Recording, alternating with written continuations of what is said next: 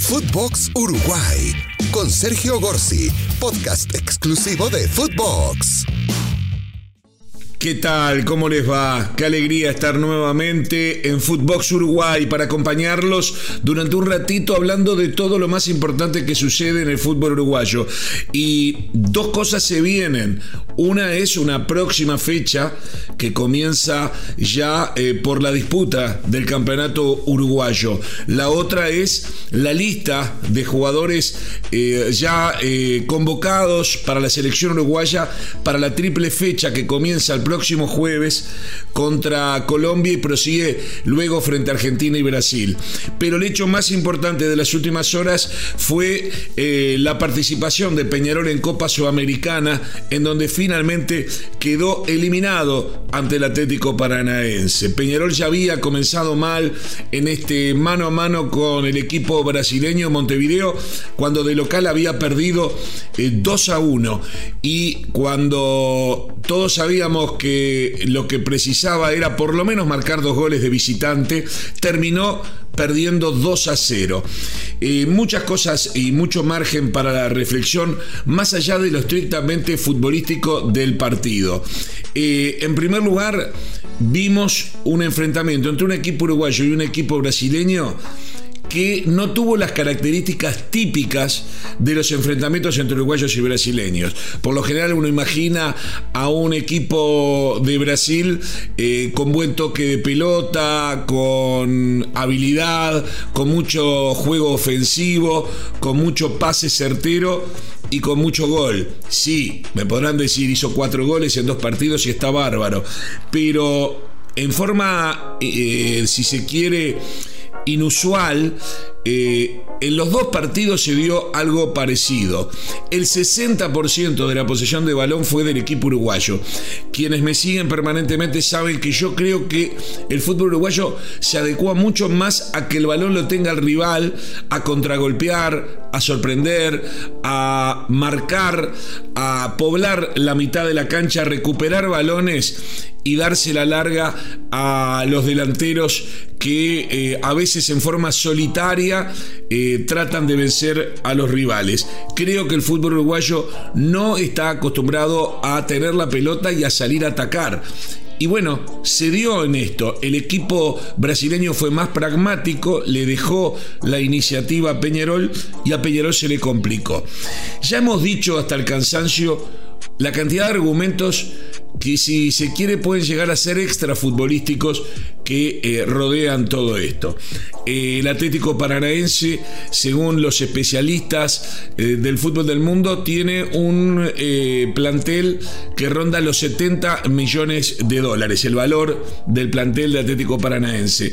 El de Peñarol apenas pasa los 25 millones, comparado, estamos hablando de casi tres veces más. Ni hablemos del presupuesto, que es otra cosa, el presupuesto del cual dispone el equipo brasileño, que es uno de los más ricos del Brasil, contra eh, lo que se dispone por lo general en el fútbol uruguayo. Solo para que tengan una idea de lo que pasa en el fútbol uruguayo, cuando un jugador hace tres goles y se tiene que llevar el balón, es común que haya incidentes con el utilero del eh, equipo dueño de casa que se niega a entregar el balón al autor de los tres goles. Con eso ya les pinto lo que es el panorama y las diferencias económicas. Y diferencias económicas que se acentuaron en, esta fase porque Peñarol llegó de 53 equipos que se presentaron en la, en la Copa Sudamericana, quedaron tres brasileños y un uruguayo. Es más, si juntamos la Libertadores con la Sudamericana, 103 equipos participaron de estos dos torneos con cupos absolutamente exagerados que duplican y triplican en favor de los brasileños y argentinos al resto de los países. Y dentro, dentro de esos 103 equipos que participaron de los dos torneos más importantes de clubes sudamericanos, cuatro eran brasileños y uno uruguayo hasta ayer. Es decir, ayer lo único que quedaba era saber quién jugaba la final de la Sudamericana, la final de la Libertadores, que curiosamente se va a jugar en Montevideo, en el Estadio Centenario, la van a jugar Palmeiras y Flamengo. Uno de los finalistas de la Sudamericana ya estaba, que es otro equipo brasileño, el Bragantino, hoy por hoy, eh, que pertenece a la empresa de Red Bull, lo que habla solamente del, poderío económico, y quedaba por saber si el otro finalista era Atlético Paranaense o Peñarol. O sea, que hasta ayer a las 9 de la noche, hora del el Río de la Plata, quedaban cinco equipos en carrera en los dos torneos continentales de Sudamérica. Cuatro eran brasileños y Peñarol de Montevideo. Eso habla de cuál es el panorama acá en formatos de copa que son absolutamente absurdos. Como que, por ejemplo, eh, en Copa Sudamericana juegan seis equipos argentinos y brasileños que van directo a fase de grupos, mientras que los demás países tienen cuatro equipos, pero hay dos de ellos que los obligan a enfrentarse ya en primera fase. Es decir, eh, de la primera fase sobreviven tres y hay dos fases más antes de llegar a fase de grupo. Y en esas dos fases más aparecen otros dos equipos brasileños y un argentino. Es decir, Brasil tiene ocho y Argentina tiene siete representantes cuando a la fase de grupos los países como Uruguay entran con dos. Es realmente una carrera de obstáculos y llegar a esta semifinal donde llegó Peñarol. En Copa Libertadores es algo parecido, Argentina y Brasil entran con cinco equipos ya directamente en fase de grupo, mientras que los demás países pueden meter dos nada más en fase de grupo. O sea, eh, ya de por sí, si fuese poco el valor deportivo que puede tener el fútbol de Brasil o el fútbol argentino, si te pongo más de dos veces, casi tres veces más clubes que de los demás, y además son los que tienen más dinero y pueden hacer las mejores contrataciones, esto se hace eh, muy difícil. Solo para dar una idea, los planteles de, Palmeiras y Flamengo que jugarán la final de la Copa Libertadores de América están valuados por los especialistas internacionales cada uno en 160 millones de dólares. Mientras que los planteles de los dos finalistas de la Copa Sudamericana, Bragantino y Atlético Paranense, están valuados en 70 millones de dólares. Esto ya nos marca algo, ¿no? Los de 160 pelean Libertadores, los de 70 pelean Sudamericana. Con 70 no pelea Libertadores de ninguna manera. De la misma forma que Palmeiras y Flamengo, cuando ganen la Copa Libertadores de América, irán al Mundial de Clubes y seguramente en alguna final con europeos no van a poder pasar la mitad de la cancha, porque con 160 millones de valor de plantel, no pasás la mitad de la cancha contra equipos que tienen mil millones de dólares de valor de plantel. Insisto que lo de Peñarol es de 25, 26 millones de dólares, pero fíjense los problemas económicos que tuvo Peñarol. Peñarol ganó con la fusta bajo el brazo, como se dice en Turf, en la primera fase, ganándole, por ejemplo, al poderoso Corinthians de San Pablo, de Brasil, 2 a 0 en Brasil y 4 a 0 en Montevideo, entre otras cosas. Peñarol clasificó primero en su grupo y a partir de ahí perdió a media defensa titular, el lateral izquierdo Joaquín Piquerés, que hoy es titular indiscutible del Palmeiras que está por ganar la Libertadores, a el zaguero izquierdo eh, Fabricio Formiliano que hoy juega en el fútbol de México. También perdió David Terán que era el hombre más importante en ofensiva de Peñarol. Pero fíjense la curiosidad, lo pierde, no lo puede retener porque el equipo que era dueño de la ficha, que era otro equipo brasileño, Atlético Mineiro, le pidió 100 mil dólares para dejarlo, dejarle el contrato hasta el 31 de diciembre y Peñarol dijo no tengo 100 mil dólares. Entonces en el contrato se puso se puede ir cuando le aparezca una oferta y la oferta apareció en abril y tras ganar la primera fase y ser la figura de este Peñarol, no solo se fue de Peñarol, sino que pasó a integrar el equipo Atlético Paranaense y algo que decíamos la semana pasada. ¿Se acuerdan? Peñarol perdió 2 a 1 en Montevideo y a los dos minutos perdía 1 a 0 con gol del uruguayo David Terán. Bueno, otra vez, en este partido, cuando Peñarol desesperado buscaba eh, achicar la diferencia, una corrida de, de 40 metros desde mm, la mitad de la cancha prácticamente, David Terán eh, lo llevó a quedar mano a mano con el arquero y luego ahí de, un rechazo de un defensa llegó un compañero, Nicao, que es muy buen jugador, a anotar el tanto de apertura. Fue clave nuevamente David Terán contra su propio club. Fíjense que si Peñarol llegaba a la final y ganaba la Copa, David Terán era campeón con Peñarol porque participó en la mayoría de los partidos con Peñarol. Pero ahora puede ser campeón con Atlético Paranense, con los que jugó las fases finales y le hizo gol un gol a Peñarol y otro totalmente generado por él.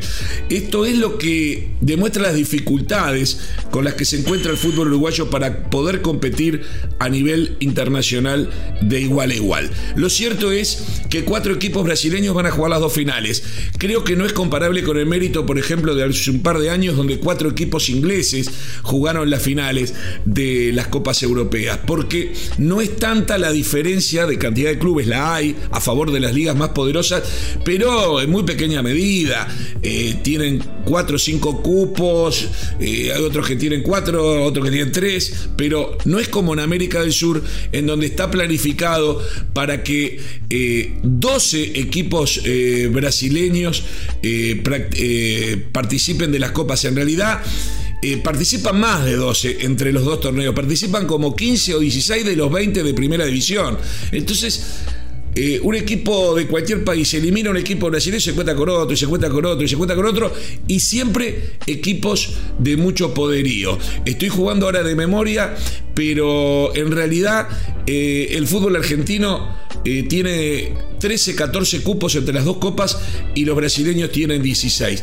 Es realmente imposible competir eh, con eso porque además la mayoría de los clubes de esos dos países entran directo en fase de grupos, mientras que a todos los demás le dicen, sí, vos tenés 8 entre las dos copas, pero a la fase de grupo llegan 4. Entonces es imposible ya por un tema simple de cantidad. Lo cierto es que se terminó la ilusión de Peñarol de poder eh, competir de igual a igual con Atlético Paranaense. Creo que en fútbol no era eh, imposible, creo que en fútbol era peleable, no fue una gran cosa el Atlético Paranaense, pero evidentemente no le pasó lo que le pasó a Peñarol, que fue perder jugadores y encima perderlos en favor de su rival. Fíjense si será parejo y si había sido parejo lo de Peñarol y Atlético Paranense, que David Terán, el uruguayo, que fue clave para eliminar ahora a Peñarol, cuando se fue de Peñarol siendo el mejor jugador de Peñarol, pasó al equipo brasileño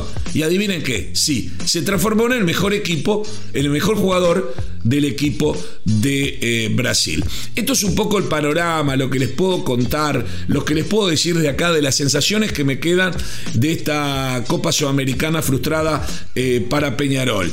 Otro día les voy a decir las diferencias con respecto a otras épocas, porque muchos hinchas del fútbol uruguayo y en especial de los dos equipos grandes, Peñarol y Nacional, que en el siglo XX ganaron más que nadie en el mundo, más que, que todos los equipos que ustedes puedan conocer, no entienden qué pasa ahora a veces.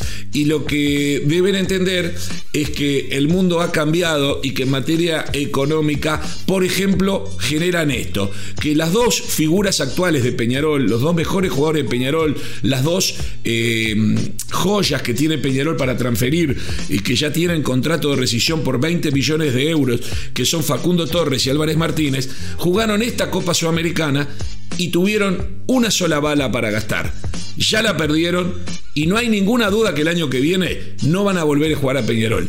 En Peñarol. Mientras que en los años en donde Peñarol y también Nacional ganaban torneos, los jugadores estaban 7, 8, 9 años en la institución, ganaban algunas, perdían muchas, y en la historia uno dice, viste, aquel salió campeón de América, aquel salió campeón del mundo.